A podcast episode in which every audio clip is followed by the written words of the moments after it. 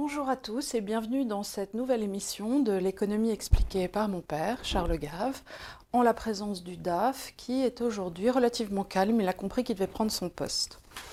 Alors aujourd'hui, Vox Populi, Vox Dei, nous allons vous parler de Friedrich von Hayek, plus connu sous le nom de Hayek, qui est un des plus grands penseurs libéraux du XXe siècle et qui, parmi les penseurs, se distingue par son encyclopédisme. Alors, avant de véritablement rentrer dans le vif du sujet, en préambule, je voudrais dire juste deux choses qui me sont assez personnelles. La première, c'est qu'encore une fois, nous sommes une émission euh, qui a volonté à être extrêmement large et à avoir un public véritablement de 7 à 77 ans. Donc, si vous êtes des puristes, effectivement, vous connaîtrez...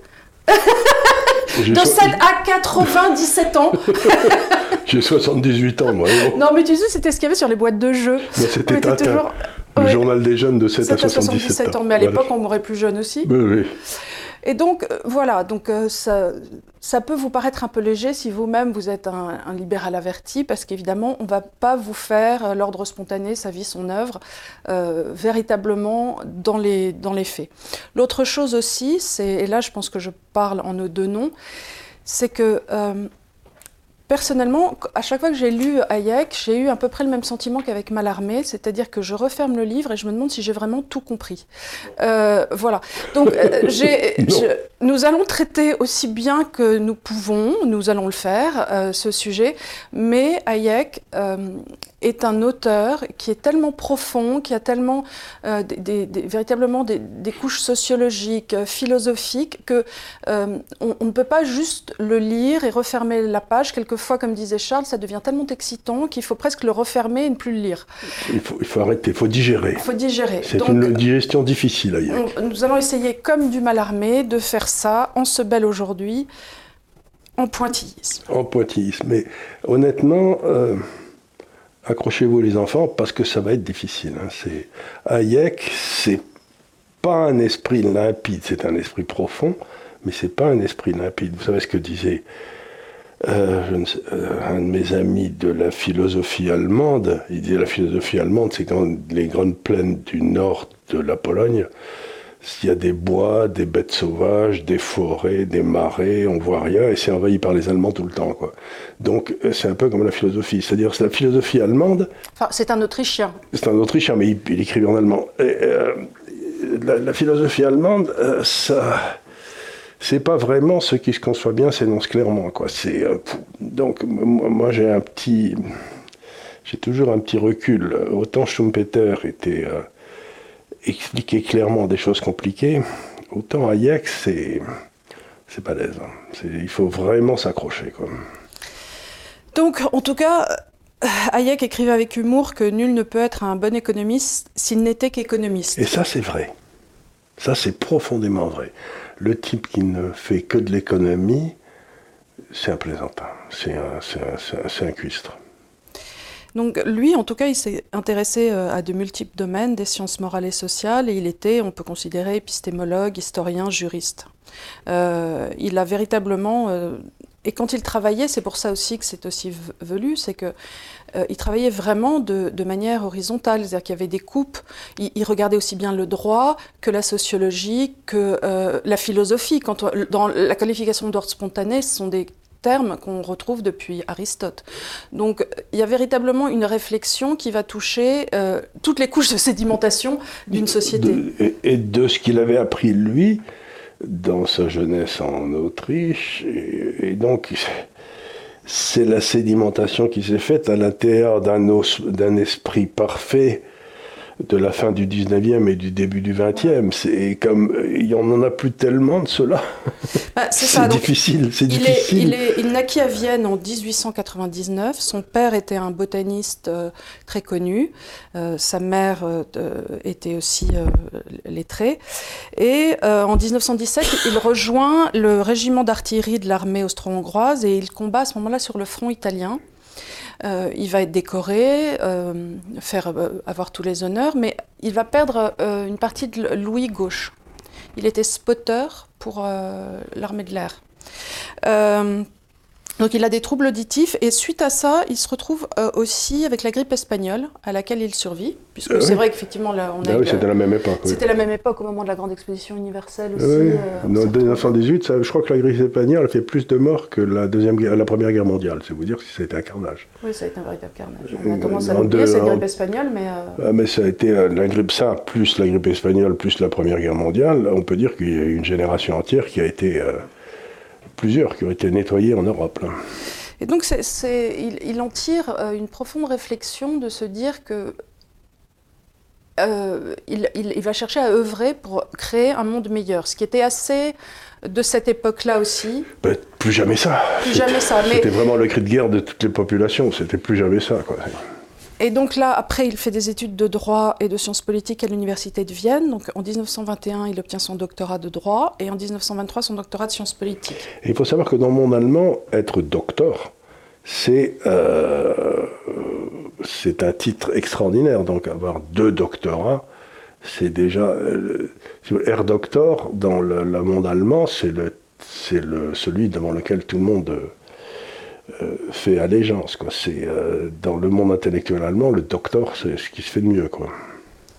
Et alors, ce qui est drôle, c'est que euh, initialement, il était très proche des idées socialistes euh, de Fabiens et il se rapproche des idées libérales après avoir suivi un séminaire privé de Ludwig von Mises. Alors, Ludwig von Mises, il faudra peut-être qu'on fasse une émission sur lui aussi. C'est un autre de ces géants australiens.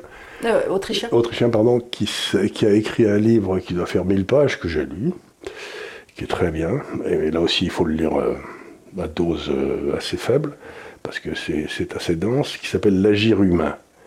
Euh, et ça aussi, c'est un livre qui est prodigieux, parce que c'est pas simplement de l'économie, c'est une réflexion sur la destinée humaine. Donc, euh, non, von Mises, il faut le lire aussi, mais je comprends qu'il était influencé par von Mises. Il y avait von Mises, il y avait Rothbard aussi, Il y avait Rothbard qui était un peu avant. qui était... Un peu avant. Enfin, il faisait partie de cette il y école avait Karl. Mengel aussi qui était Oui, aussi avant. tout à il y fait. avait, il y avait euh, puis il y a eu Schumpeter qui était un peu un enfant terrible, qui était par là-bas, mais qui n'était pas vraiment l'un d'entre eux. Qui était, euh, il y avait Wixel qui était euh, un peu avant eux, mais qui, qui, qui- sur lesquels qui a eu beaucoup d'influence sur eux. Donc, ils réfléchissaient beaucoup sur ces gens-là sur la théorie du capital, Oui, on va y venir à temps. Oui. Et donc, euh, il suit ce séminaire de Ludwig von Mises. Il, se part à, il part à ce moment-là étudier aux États-Unis grâce à des lettres de recommandation de Schumpeter. Oui. Parce que quand même, il s'aidait. Ah, mais ils Les étaient uns les tous. autres. euh, oui, oui, c'était, Euh, c'était un groupe euh, qui se mettait bien sur la gueule. Ça, c'était. euh, ils Oui, mais avaient- c'était pour les idées. C'était pour les idées, mais ils se respectaient les uns les autres, ils travaillaient, ils étaient. Et ils se mettaient sur la gueule, pour- ils se mettaient sur la gueule pour des arguments, pas pour des questions de personnes. Oui, c'est ça. Et à ce moment-là, donc, quand il part aux États-Unis, il rencontre Irving Fisher. Alors, je ne sais pas si vous vous en souvenez, quand on a fait l'émission euh, il y a deux semaines euh, sur euh, des nains sur des épaules de géants, on vous a parlé à ce moment-là d'Irving Fisher. Et Qui était un très grand esprit et qui, lui, s'est ruiné parce qu'en 1927-28, il a dit bah, écoutez, si on continue à bien gérer l'économie américaine, il n'y a pas de raison que le marché des actions se pète la gueule. et, et donc, c'était juste avant le crack. oui, mais euh, bien gérer l'économie américaine. Mais justement, euh, ils ont fait que des bêtises après. Bah oui.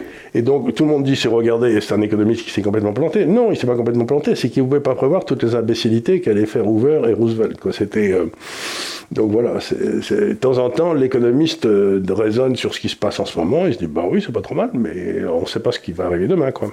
C'est intéressant parce que ça va revenir sur les théories d'information euh, et de, de prix Oui. qu'on va voir avec Hayek. Donc après, de retour en Autriche, il travaille à ce moment-là, euh, donc Hayek, avec le gouvernement autrichien pour tenter de régler les questions économiques qui avaient été laissées par le traité de Versailles, Qui était et- monstrueux. qui étaient pour l'Autriche. monstrueuses et qui, on peut le dire d'une certaine manière, ont amené la Seconde Guerre mondiale en créant des conditions financières qui étaient absolument ingérables pour l'Allemagne et donc l'Autriche, et qui ont fait qu'ils sont rentrés dans des cycles Bah, déflationnistes. Et ce qui s'est passé, c'est que bah, c'est ce qu'avait écrit Keynes, je crois, c'était en 1920, je ne me souviens plus très bien, euh, les- les- un- dans un pamphlet qui avait fait beaucoup de bruit, qui s'appelait les, les conditions économiques de la, de la paix ou quelque chose comme ça. On avait expliqué que le traité de Versailles ramenait automatiquement à la guerre. Oui. Bah, ils C'était sont. pas possible autrement. Euh, Donc de temps en temps, les économistes euh, comprennent.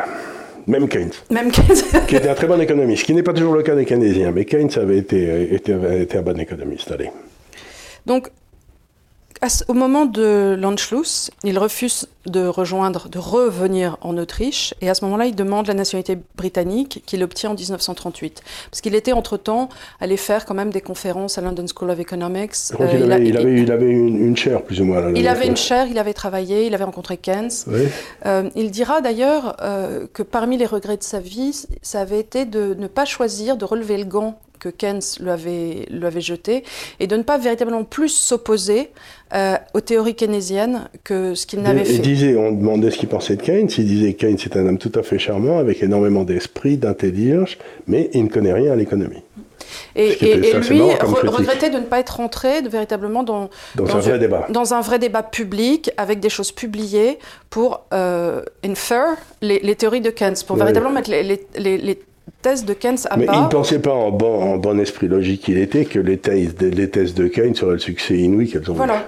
Et donc, une fois qu'il s'est rendu compte, après son prix Nobel, donc après 74, que euh, le keynésianisme avait pris cet essor, il s'est dit mais j'aurais dû le combattre à la source, parce qu'encore une fois on est dans une logique de faire un monde meilleur.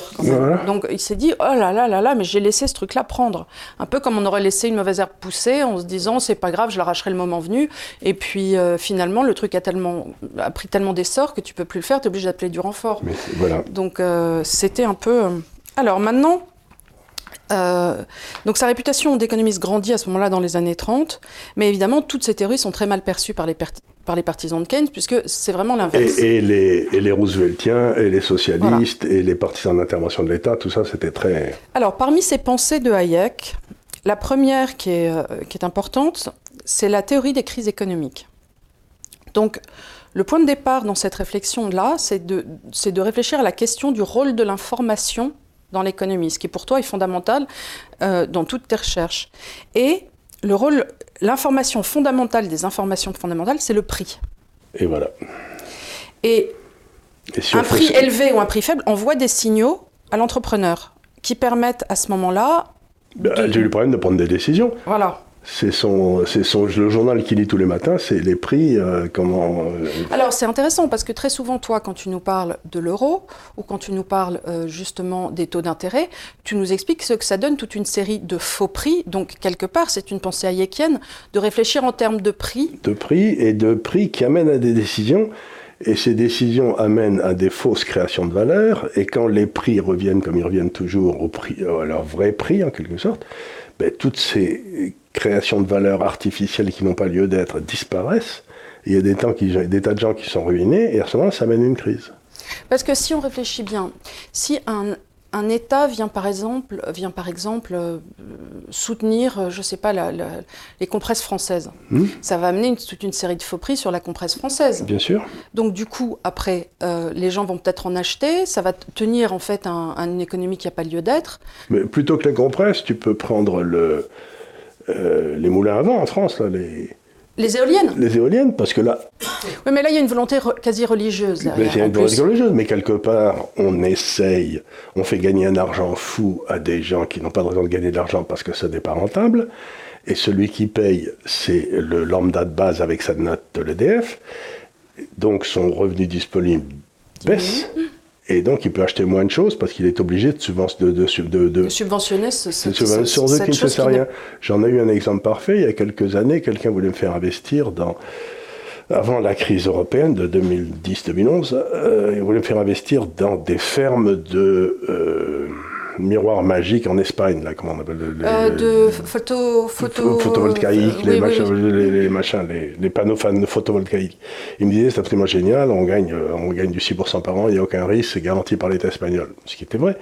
Sauf que l'État espagnol, en 2011-2012, il a quasiment sauté. Il, a quasiment sauté, donc il n'a plus pu subventionner les trucs, et les gars ont perdu 100% de leur mise. Bah bien sûr. Et donc si, tu développes un, business, faux, un faux prix qui développe un business, puis quand le faux prix disparaît, ben, le business disparaît. Donc cette histoire de faux, de, faux prix, c'est absolument central. Et intervenir sur les prix, c'est littéralement comme intervenir sur l'information, c'est-à-dire euh, c'est la pravda, c'est-à-dire c'est l'État qui décide de l'information que l'entrepreneur va avoir. Ben, ça marche moyen. Ça marche moyen. Et ça, c'est en effet un raisonnement hayekien. Une seconde euh, pensée de Hayek, c'était donc la théorie de la conjoncture et des crises économiques dans les années 20-30. Donc dans son livre Prix et production, Price and Production de 1931, et dans la théorie pure du capital, The Pure Theory of Capital. Ça c'est ça c'est velu. Hein. Il développe donc la théorie autrichienne de la conjoncture fondée par Ludwig von Mises. Oui, absolument selon laquelle la crise économique est provoquée par la politique monétaire expansionniste de la Banque centrale. Et ça, ils avaient piqué ça à Wixel. Ils avaient piqué ça à Wixel et on le retrouvera plus tard, comme on l'a vu, chez Friedman. Chez Friedman, exactement. Euh... Que, Hayek a eu beaucoup d'influence sur Friedman. Hayek a eu beaucoup d'influence, Ludwig von Mises, et euh, effectivement, eux ont piqué ça à Wixel, c'est-à-dire que tout ça rejoint une pensée qu'on appelle monétariste, qui n'est pas dure à comprendre, c'est-à-dire vous, vous imprimez, comme fait la BCE, énormément à un instant T, oui, vous allez créer une inflation parce que vous avez créé énormément. Et vous créez des faux prix, des faux prix pour le, le prix le plus important. Plus je vieillis, plus je me dis que la chose la plus importante en économie, c'est le temps. Et donc, dans le système économique, il y a un prix du temps. Et le prix du temps, c'est les taux d'intérêt. Et donc, si d'un seul coup, tu commences à manipuler le prix du temps, tu interviens dans ce qui est de plus profond chez l'être humain, c'est le désir d'organiser son épargne en fonction, de, par exemple, de la vie qui lui reste à vivre. Donc, c'est donc le, en quelque sorte ma préférence pour les investissements dans le temps, pour la durée de mes investissements dans le temps, n'est pas celle du gars d'à côté, n'est pas celle de ceci, n'est pas celle du troisième. Et donc, si tu interviens sur le prix du temps, si tu nationalises le temps en mettant les taux d'intérêt à zéro comme ils le font en ce moment, tu empêches tous les individus de faire venir le temps dans leur calcul économique. Et c'est bien pire que de nationaliser les biens de production. Tu nationalises le temps. L'État décide qu'il n'a plus le droit de faire intervenir le temps dans ta propre réflexion, que lui s'occupera de toi dans le temps. Give me a break, je veux dire, il, il, a failli. Hein. Donc, si tu veux, tout ça, c'est des. On se rend compte que tous ces gars-là ont tourné autour du même problème, Vixel, euh, les Van Mises, Il faut dire que là, donc, on est quand même euh, dans les années. Là, on est en 31. 31, où tout le monde se pose des questions qu'est-ce qui se passe Pourquoi l'économie se voilà. Alors, rétrospectivement, quand tu analyses, tu, toi, tu en as déjà parlé en disant les États-Unis aussi refusaient à l'époque sciemment ou non sciemment, de véritablement prendre le rôle de, de, de, de enfin de, premier de la classe monétaire, qui était le l'autre, qui, qui, était, le leur. Qui était le leur. Ce qu'ils auraient dû faire, ils avaient des comptes courants excédentaires, c'est-à-dire qu'ils vendaient plus à l'étranger qu'ils n'achetaient. Et donc, en tant que puissance dominante, c'était assez dangereux parce qu'ils forçaient les autres à se restreindre, du coup. Parce que... D'où les espèces de cycles déflationnistes. De, de les... Mais est-ce qu'ils ont fait, ces imbéciles, avec. Euh, je crois que c'est. Euh, c'est Roosevelt qui a fait ça. Ils ont dévalué. C'est-à-dire qu'ils se sont rendus, bien sûr, en 34, ils ont dévalué. Et donc, ils ont rendu leur monnaie encore plus compétitive. Donc, ils ont, c'est eux qui ont foutu, eux qui ont foutu tout le monde en l'air. Et, et, la meilleure histoire que je connaisse, je te la raconte parce que. On est en privé. On est, on, on est en vrai, non mais je la trouve, je la, je la trouve tellement mignonne. J'ai souvent parlé ici d'un vieux monsieur que j'aimais beaucoup qui s'appelait Monsieur Gutzwiller, banquier depuis euh, 1200, pas lui, mais enfin sa famille, je sais plus quoi, à Bâle et tout. Et à l'époque, il, était à, il était à Washington, il était invité à un dîner. Et il y a le secrétaire d'État au Trésor, donc le ministère des Finances, qui arrive, et qui dit dans le cours du dîner, tiens, euh, c'était le jeudi, je crois, tiens, euh, ce, ce week-end, on dévalue le dollar. Donc, c'est-à-dire que ils, font, ils, changent le cours de l'or par rapport au dollar, tu vois, ils dévaluent. Et, lui, il dit rien, il dit rien.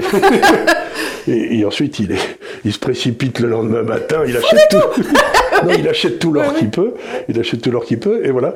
C'était. Euh, mais j'ai toujours trouvé cette histoire assez mignonne parce que ça prouve que le, le, en, en, 1934, aux États-Unis, le ministre des Finances n'avait aucune idée du rôle de la monnaie, de la puissance des États-Unis, d'une information qui était complètement privilégiée, qui donnait comme ça dans un dîner en ville, parce qu'il ne se rendait même pas compte de ce qu'il disait. Tu quoi. sais qu'à l'origine, dans le code, tu avais le, le délai d'initié de dîner en ville. Oui, oui. Euh, dans le code français. Oui, tu avais le délai d'initié per se et tu avais le délai d'initié. Je l'ai entendu dans un dîner, je me suis servi de l'information. Voilà, c'est ça. Ben voilà, c'était exactement ça. Mais ça prouve surtout la naïveté extraordinaire de ce, de, de ce ministre des Affaires étrangères des ministres des Finances américains, qui, qui euh, annonce une information comme ça, et le, normalement tout le monde aurait dû sortir de la table pour pouvoir aller passer des ordres au téléphone, comme, et tout le monde est resté. Bon, enfin, c'était, c'était, donc grosso modo, ils ont suivi une politique déflationniste et qui était, qui était en plus aggravée en France parce qu'on avait REF et euh, Laval, qui était à l'époque euh, avait dévalué le franc de façon formidable, et du coup tout l'or du monde se révèle, on avait des excédents des comptes monstrueux, tout l'or du monde allait en France, et ensuite il était soigneusement stérilisé. C'est-à-dire qu'on n'en faisait rien. On, on faisait rien, on le mettait à la Banque On le mettait à la Banque de France et la masse monétaire n'augmentait pas. Donc entre les États-Unis et la France, ils ont transformé ce qui était une récession en 32-33, une mauvaise récession, en une vraie dépression. Mais c'est pour ça, parce que très souvent, là, encore euh, dans les personnes qui nous suivent, euh, quelqu'un dit Ah, Charles Gave est enfin pour l'or. Alors, il est enfin pour l'or parce que si vous attendez suffisamment de temps devant une horloge arrêtée, oui, euh, elle sera à l'heure. Mais indépendamment de ça. Mais c'est pas que j'aime l'or. Non, mais c'est pas que tu n'aimes l'or. Et c'est, je dis, je déteste les politiques monétaires fait passer couillon, donc j'achète de l'or parce que. Par, parce que tu votes avec tes pieds. Mais qu'un système, en revanche, monétaire qui serait adossé à l'or est un système de contrainte et qui de fait produira des faux prix comme on l'a vu dans ces périodes. Et qui peut encore une déflation s'il y a de la dette, selon les analyses d'Irving Fisher. Alors, donc tout ça, Avec des cycles déflationnistes. Très puissants. Très puissants. Et, tout ça, euh, encore une fois, ça a été très bien analysé par toute une série d'économistes. Il y a eu une série de très très grands économistes un peu partout dans le monde qui ont été de 1880, mettons, à, à 1950. Allez, le dernier étant sans doute Milton Friedman. Et puis, ces gars-là, qui étaient des vrais penseurs, qui euh, réfléchissaient, euh, Van ont été remplacés par des faux mathématiciens.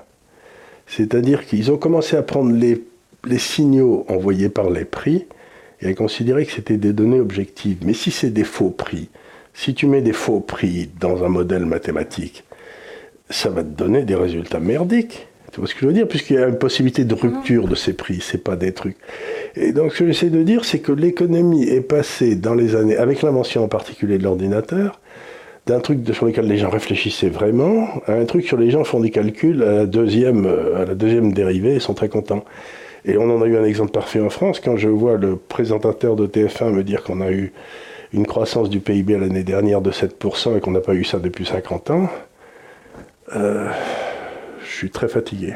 Bah, on est très fatigué parce que certes, il y a une croissance, mais c'est parce qu'avant, on, on, avait un trou. On avait un trou. Donc si tu as une croissance de 6%, non, mais attends, si tu as une croissance de 6%, mais qu'avant ça, tu avais eu une perte de 8%, euh, tu es encore en dessous. Tu es encore à moins 2. Hein, Et en plus, si la croissance de 6 est venue simplement parce que tu as donné du pognon à des gens pour ne rien foutre, qui se, bah, ton déficit budgétaire et ta dette ont explosé, tu peux m'expliquer quelle richesse a été créée C'est-à-dire en, solde, il n'y a eu aucune richesse. Donc c'est vraiment du grand n'importe quoi. Donc ça, euh, c'était donc toute la, différence euh, dans son approche conjoncturelle. Et encore une fois, là, on retrouve... Euh, Et là, c'est une décision très intéressante. C'est-à-dire que ce que disent les Autrichiens, c'est que finalement... Bon, ça, c'est le DAF qui fait son boulot. Oui, c'est hein. le DAF qui fait son boulot. Et donc, c'est une décision très intéressante parce que, dans le fond, ce que disent les économistes keynésiens et tous les économistes officiels, c'est que le système capitaliste est toujours en déséquilibre et va s'écrouler d'un jour à l'autre. Donc il faut que l'État intervienne pour éviter l'écroulement de ce système.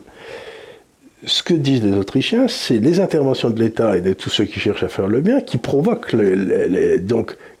l'écroulement. Donc c'est très intéressant parce que les Autrichiens disent nous, avec notre système, on a des tas de toutes petites crises qui se passent sans arrêt. Le système est sans arrêt en train de se nettoyer, mais on n'a jamais la grande crise. Mhm. Et les autres disent euh, oui, mais, euh, mais euh, non, non, non, on va empêcher toutes les petites crises. Du coup, ils créent la grande crise. Oui, voilà. Et donc, c'est vraiment une différence mais, mais fondamentale. Fondamentale. Est-ce qu'une intervention de l'État fait du bien ou pas quoi? Alors c'est intéressant ce que tu dis parce que ça nous amène donc à son livre d'après qui était The Use of Knowledge in Society, l'utilisation du savoir dans, euh, dans, la société. Et Hayek a fait valoir qu'une agence gouvernementale monopolistique telle qu'une banque centrale ne peut pour lui disposer d'informations suffisamment pertinentes pour contrôler la masse monétaire et qu'elle n'a pas la capacité non plus d'utiliser ces informations correctement. Et donc, il a encore élargi, ce faisant, la théorie du cycle économique de Ludwig von Mises, euh, quelque part. Alors, c'est marrant parce que ça rejoint aussi plus tard euh, la, vision de Milton Friedman qui, qui était moyen sur l'idée du rôle de la Banque centrale. Ah bah, il, disait qu'il fallait les supprimer. Il fallait les supprimer, avoir un ordinateur qui, créerait de, la... C'est là où est la différence. Et là, j'ai un problème avec... Euh, avec cette analyse de Hayek, justement, qui dit, dans le fond, la monnaie devrait être affaire privée. La monnaie, il pourrait y avoir des tas de monnaies privées qui se mettraient en concurrence et tout irait bien. Eh bien, je ne crois pas. Je crois que c'est une erreur. Et là, bien sûr, je, me, vais me faire tomber dessus par tous les, vrais Autrichiens qui doivent être euh, trois dans une cabine téléphonique, mais enfin, ça, ils vont Ou les libertariens. Ou les libertariens. Ou les pro, euh, ou les pro parce que la concurrence se justifie dans la production de biens, des avions, des vélos, des voitures, j'en sais rien, parce qu'il y a des gains de productivité. Quand tu fais plus de monnaie, il n'y a pas de gain de productivité. C'est-à-dire la création, il n'y a pas de façon plus productive d'émettre de la monnaie. Oui, je comprends ce que tu dis. Et s'il y a des gars qui émettent de la monnaie de façon non productive, comme c'est un peu ce qu'on a essayé avant la crise de 2008, tout le monde émettait, faisait créer de la monnaie, puis ils ont créé de la monnaie sur des supports qui n'avalaient rien, et on a eu un vrai effondrement monétaire avec une contraction de la monnaie, et ça, ça marche pas du tout. Donc moi je trouve que la solution la plus intelligente et de loin, c'est celle de Milton Friedman, qui était dans le fond euh, un Bitcoin national, où vous avez une banque centrale qui a un gros ordinateur, c'est tout ce qu'elle a, qui augmente la masse monétaire de 3% par an, et on jette les clés pour que personne ne puisse changer quoi que ce soit. Et ensuite, une fois que tout le monde sait que la masse monétaire va monter de 3% par an, chacun fait ses anticipations sur les taux, l'activité économique, le prix relatif de l'argent, etc. Donc je crois que la concurrence dans la monnaie est une illusion. Je crois fondamentalement que c'est une illusion, c'est euh, que ça ne marcherait pas. Et d'ailleurs, on a essayé, ça n'a pas marché. On l'a essayé en Écosse au 18e, ça n'a pas marché. Donc je crois que. Et encore, on, était, on était sur des monnaies qui, par définition, étaient en or, étaient dans, en métal précieux. Donc il y avait aussi. C'est toujours pareil, même, même l'or. Bon, chaque banque devait avoir la contrepartie 20 ou 30 ou 40% de monnaie en or, et qui attendait si les gens voulaient se rembourser. Mais si d'un seul coup, il se mettait à pleuvoir dehors, que les gens rentraient demander le remboursement en or, la banque sautait alors qu'elle n'avait rien fait de mal. Oui, oui. Donc tu as des bankrun, quel que soit la... Tu as des bankrun, tandis que là, bah, il ne peut pas y avoir de bankrun. Si, euh, le, coup de, le coup de... Encore une fois, Milton Friedman, il a vu toutes les faiblesses du système, et il a presque toujours trouvé une solution. Pour... Et c'était des solutions qui étaient tellement farfelues que les gens disent quand même qu'il n'était pas sérieux comme le, le ticket à éducation. Ou, euh, et donc le, remplacer les banques centrales par un ordinateur, ça me semble... Euh, oui. Si tous les ordinateurs du monde, de toutes les banques centrales, émettaient chacun 3% dans la monnaie, on peut penser qu'au travers du long terme, euh, probablement, ajusté pour les différences de productivité, ben, les monnaies seraient assez stables les unes par rapport aux autres. Quoi. Puisque, voilà. C'est une idée brillante, mais, mais donc je crois que là, il s'est levé un peu contre, contre Hayek qui disait il faut la concurrence des monnaies. Je ne suis pas certain qu'il était pour, pour, la concurrence des monnaies, mais moi en tout cas, je ne le suis pas. Et alors, euh, ça on nous ramène là aussi à la, à la, divergence profonde qui existait entre Hayek et Keynes sur les origines de la crise de 1929. Et euh, pour Hayek, encore une fois, la Fed était largement responsable de la crise de 29. Comme pour Feynman. Exactement, euh, parce qu'au lieu d'utiliser son pouvoir pour compenser la crise, elle a réduit d'un tiers sa masse monétaire. Elle a laissé la masse monétaire baisser d'un tiers sans bouger. de 29 à 33. Et que ce n'était pas du tout un échec de la libre entreprise, ça a été véritablement un tragique échec de l'État. De l'État, une fois de plus. Mais tout à fait, ça a été un échec de l'État. Et en plus, ce qu'aurait pu ajouter Hayek, c'est que d'évaluer en 34, c'était forcer tous les autres pays à sauter. Quoi. Oui. Bon, ça, à la rigueur, tu, tu, tu, peux te dire, moi, je m'en fous, je gère mon pays, les autres, ils se débrouillent.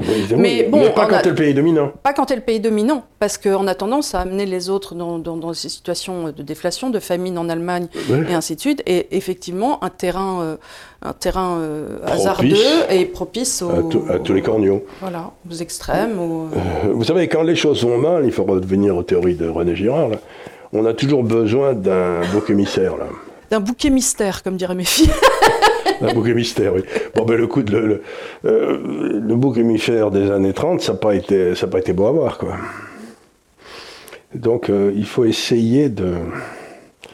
Il faut essayer de réfléchir aux, aux, différentes strates d'une prise de décision. Voilà. Euh, il y a la conséquence économique, et puis après, il peut y avoir les conséquences humaines, et sur le long terme aussi. Et ça, c'est ce que faisait assez bien Hayek, parce que ben là, il suivait un peu les conseils de Bastia. Bastia disait toujours, il y a ce qui se voit et ce qui ne se voit pas. Ce qui se voit, c'est euh, j'embauche des fonctionnaires, donc je suis populaire. Ce qui ne se voit pas, c'est que ben, les dépenses de l'État augmentent, donc il faut augmenter les impôts, donc je, donc je vire des, secteurs, des, salariés du secteur privé. Donc voilà, donc il y a ce qui se voit et qui ne se voit pas, et ça, il le, faisait, il le faisait très très bien.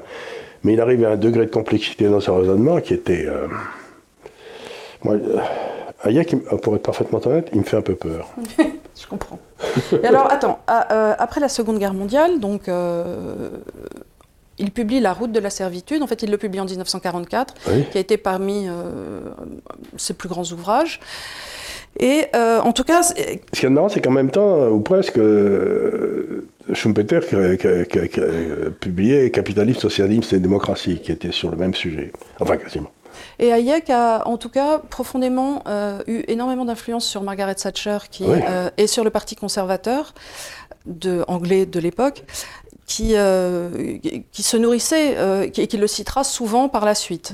C'était un auteur autrichien, en tout cas, qui il avait beaucoup travaillé aussi avec Karl Popper. Donc, il, avait, il, avait, il avait intégré les. je crois qu'on appelle ça, un mot, je ne sais jamais trop compris ce que ça voulait dire, mais c'était, il était un épistémologue. oui, épistémologue. Je sais pas ce qu'ils font ces gars-là, mais ça a l'air compliqué aussi. Épistémologue. Je crois qu'ils réfléchissent sur la science, sur les fondements de la science, les fondements logiques de la science. Mais alors, ensuite, il écrit euh, La Constitution de la liberté, The Constitution of Liberty, qui est un ouvrage de philosophie sociale. Il est nobilisé en 1974, 15 ans après la route de la servitude. Et euh, donc, dans cet ouvrage, La Constitution de la liberté, c'est une réflexion sur la définition des principes de la liberté et il insiste euh, en particulier sur la notion d'état de droit. Alors, euh, il y a quelque chose d'assez important chez Hayek sur lequel j'aimerais que tu reviennes, parce qu'il a commis ce fameux papier qui s'appelait Why am I not a conservative? Pourquoi je ne suis pas un conservateur? qui amène très souvent euh, les, libéraux classiques ou les libéraux un peu plus libertariens à le citer en disant, vous voyez bien, euh, libéralisme et conservatisme ne sont pas réconciliables parce que why am I not a conservative?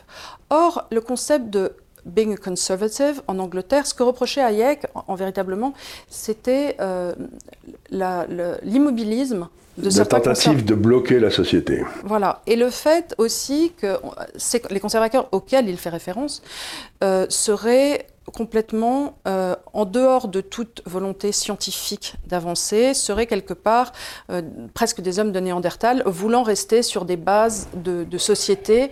alors, ce qui nous amène aussi à l'autre chose très intéressante chez Hayek, qui était l'évolution par laquelle la société devait changer que tu as déjà expliqué par le passé, et la façon... Alors, il y a deux façons, si vous voulez, de changer la société.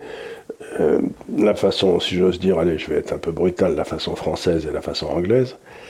Et donc, je vais commencer par la façon française. On élit des gars qui sont tout à fait remarquablement intelligents et qui ont une idée parfaite de la, façon dont la société devrait marcher et qui font passer des lois dans cette, dans cette optique. Donc, euh, c'est donc ce qu'on appelle une société de code. Il y a les gars en haut qui décident, qui décident des lois et des codes qui vont s'appliquer aux gars en dessous. C'est euh, ce qu'on appelle le code. Et puis vous avez la société, la, façon de changer anglaise, qui, est, qui a des juges, qui souvent sont élus d'ailleurs, qui ne sont pas automatiquement des juges professionnels, mais enfin il y a les deux, à qui on amène des conflits dans la société, qui prennent des décisions, souvent appuyées sur des jurys c'est-à-dire euh, le peuple directement, mhm. qui, est consulté dans toutes les décisions importantes, et qui crée une jurisprudence. Et cette jurisprudence évolue lentement mais sûrement au travers du temps. Et ça, c'est, ce qu'on appelle le common law en Angleterre. Et c'est tout sauf conservateur parce que ça bouge tout le temps. Mais ça bouge dans un sens qui peut être corrigé à tout moment par un autre jugement. Euh, et donc c'est parfaitement, à mon avis, c'est parfaitement ça. Donc ce que disait Hayek, c'est que les vrais mouvements de fond se passent toujours par la base, comme ça. Et, que, et il disait, euh, les gens qui veulent gouverner par le code, par les du sommet, il appelait ça la, the fatal conceit, c'est-à-dire la, la, présomption fatale? La présomption fatale, c'est-à-dire de penser que parce que l'une de ces, l'une de ces grandes idées c'est que l'information était tellement vaste, disponible, que pas un homme ne pouvait comprendre toute l'information. Donc, euh, ce qu'il disait, c'est donc, si un homme prétend qu'il peut dire qu'il peut là toute l'information, ça veut dire qu'il va euh, se croire capable de changer les gens. Et c'est, ce que je dis encore une fois, c'est le grand coup de pied dans le derrière de Staline. Hein, euh, parce que Staline, il savait tout d'ailleurs. Et donc, ce que disait Hayek, c'est écoutez les enfants, euh, comme personne ne, sait avec certitude ce qu'il faut faire. S'il y a des tas de petites décisions qui sont prises partout, qu'elles se balancent, mais qu'elles vont, au bout d'un certain temps, elles vont toutes dans la même direction, c'est probablement une direction dans laquelle la société veut aller. Et un homme comme René Girard disait ça s'est très bien passé pour la peine de mort. C'est-à-dire qu'au début, la peine de mort, on dit bah oui, bah là, on lui coupe la tête, et là, on s'en fout, quel est le problème? Puis petit à petit, on s'est dit ben non, et on a eu des Victor Hugo qui ont commencé à parler, puis au bout de. Eh bien, la peine de mort a été abolie à peu près partout sans sans que ça crée de, de drame. En fait, la chose auquel tu fais référence, donc, sans le nommer, c'est ce que euh, Hayek a développé dans euh, Droit, législation et liberté, paru en 79, qui était le concept d'ordre spontané qu'on évoquait en début d'émission. Et en fait, ce qui est assez intéressant euh, dans cette explication sur les vertus de l'ordre spontané, qui était le cosmos, c'était la nécessité de le protéger des modèles des ordres construits, mmh. qui est donc le taxis. Oui, parce que c'est très important ça. Cet ordre spontané, il est bordélique, il n'est pas du tout construit. Non. Il est, c'est une espèce d'amibe qui grandit comme ça, un gros microbe. Mais euh, l'ordre construit est, violemment contre lui, parce que l'ordre construit, il a plein d'arêtes, il a plein de trucs qui coupent, qui font du sang et tout, est-ce que l'ordre spontané, voilà. Pour lui, c'est véritablement la, collaboration dans les hommes à partir d'une société ouverte. Donc, on retrouve Où les. Tout le monde partage des informations. On retrouve les notions de Karl Popper, effectivement, de société ouverte. Euh, et c'est comme ça que va se construire le droit, le langage, le commerce. Et on n'a pas besoin d'ordre construit qui aurait été réfléchi par une espèce d'instance extérieure. On a donc véritablement cette spontanéité. On peut réfléchir aux règles, ce qu'ont fait les Anglais beaucoup, qui permettront à cet ordre spontané de se développer euh, tranquillement. Mais on peut, par exemple, la, séparation oui, il dit que les institutions, Il dit que les institutions politiques sont nécessaires, mais elles doivent respecter l'autonomie de fonctionnement de ce cosmos, de cet ordre spontané qui, qui, qui doit pouvoir, parce que si on bloque Comme par exemple la liberté d'association, ce que Tocqueville disait très justement, c'est qu'en Angleterre et aux États-Unis, il y avait sans arrêt création de club de, club de réflexion, d'amical local. Il y avait une espèce de vie locale qui permettait à cet ordre spontané de faire naître des leaders et tout. Donc c'est de respecter euh, les autres, l'ordre spontané. Et surtout, alors certains ont dit aussi que c'était une façon pour Hayek aussi de, de se réapproprier euh, la théorie de la main invisible d'Adam Smith en la poussant encore plus loin, parce que là on arrive sur des fondamentaux de la société, et ça donne véritablement en fait un fondement épistémologique et anthropologique à la nécessité de ne jamais confondre en fait la création étatique et la société dans la façon dont elle fonctionne. Voilà. C'est véritablement deux, deux sources différentes. Alors il est possible que l'État, lui, il ait besoin d'un code, des trucs, parce que l'État, c'est une, c'est une C'est une grosse machine. C'est une grosse machine qui a besoin de règles, mais il, il faut éviter que l'État n'impose ses règles au monde extérieur. Oui, tout à fait. C'est un peu le principe de la subsidiarité. Quoi. Voilà.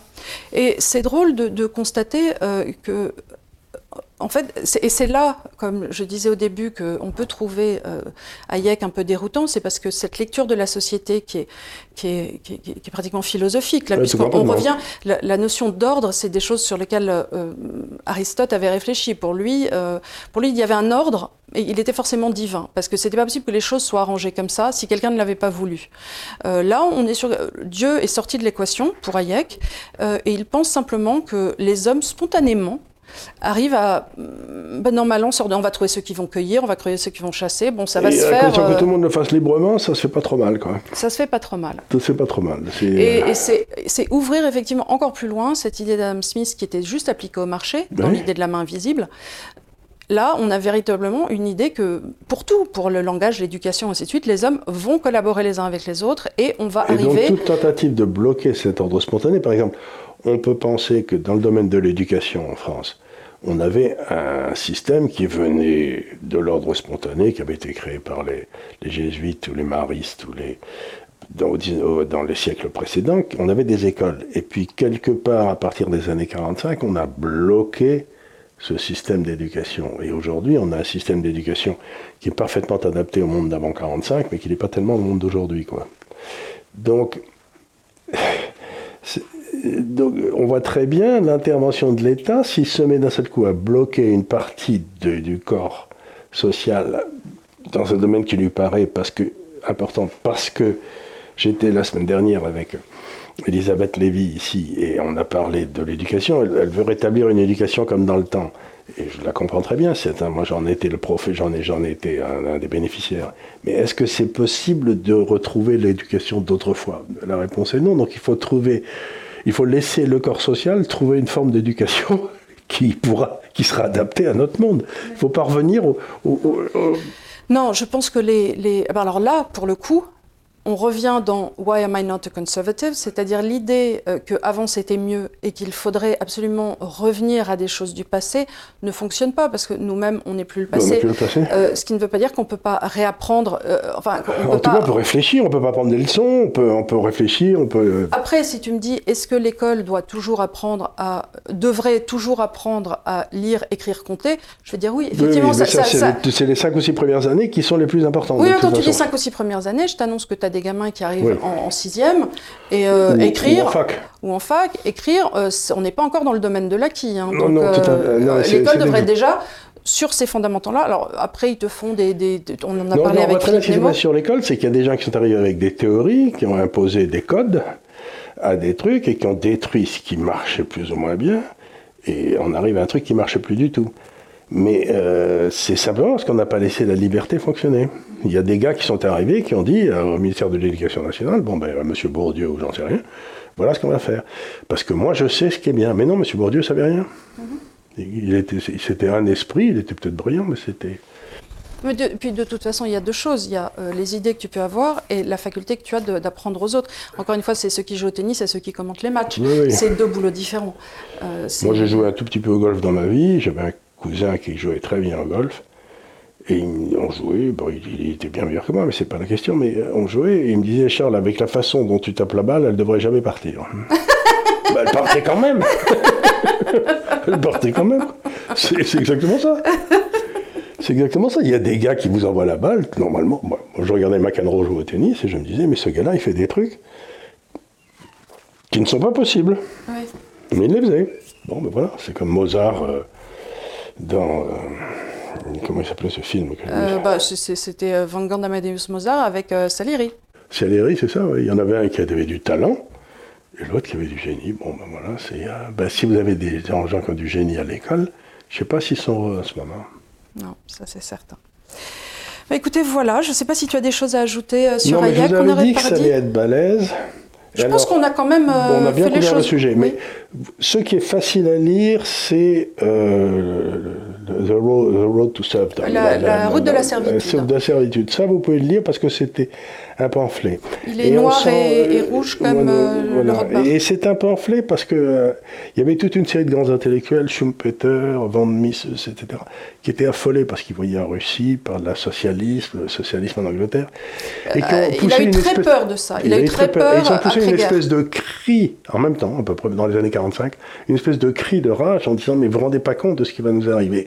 Donc ces, livres qui ont été écrits ont presque un caractère prophétique. C'était des livres qui étaient vraiment extraordinairement profonds parce que là, les types, ils ne faisaient plus appel à leur euh, culture, à leur savoir ils parlaient avec leur trip. C'était disaient mais les gars, mais enfin vous vous, rendez pas compte quoi. C'est. Euh, ah oui, eux avaient vu la montée de l'Allemagne nazie, qui a détruit leur monde. Qui a détruit leur monde. Donc euh, Stéphane Zweig aussi, c'en était un autre, mais il s'est suicidé, lui, le pauvre. Mais je veux dire par là, donc ce sont, sont, des livres qui ont une, une, qualité prophétique. Et c'est à peu près le moment aussi où euh, Ayn Rand a publié donc euh, Atlas Shrugged, qui a été traduit en français dans la grève, ça a été fait quelques années après, où elle décrit extraordinairement bien un monde qui n'est pas socialiste, mais qui est, qui est, géré par des gens qui veulent le bien de tout le monde. Quoi. C'est, et, qui n'ont pas de skin in the game. Ils n'ont pas de skin in the game. Et tout s'arrête. Tout, tout, tombe dans. Une sorte de mollesse confondante où personne n'est responsable de rien. Ah, attendez, je vais appeler mon responsable. Ah ben on vous rappellera, on ne sait pas, on verra. Appuyez sur le bouton 2 si vous voulez, appuyez sur le bouton 3. Et il n'y a jamais le bouton, appuyez, appuyez sur le bouton 5 si vous voulez que mon immeuble explose, parce que je crois que il y a plein de gens qui appuieraient sur le bouton 5. Non, mais je veux dire par là, il y a eu à ce moment-là toute une série de gens qui ont publié des trucs qui étaient quand même très intéressants. Mais pour, la culture personnelle, il faut les lire. Voilà. Voilà, écoutez, je vous remercie beaucoup de nous avoir suivis. J'espère que cette émission sur Hayek vous aura intéressé. N'hésitez pas, si vous êtes intéressé par les auteurs, à aller chercher nos autres émissions sur Schumpeter, sur Bastia, sur Milton Friedman.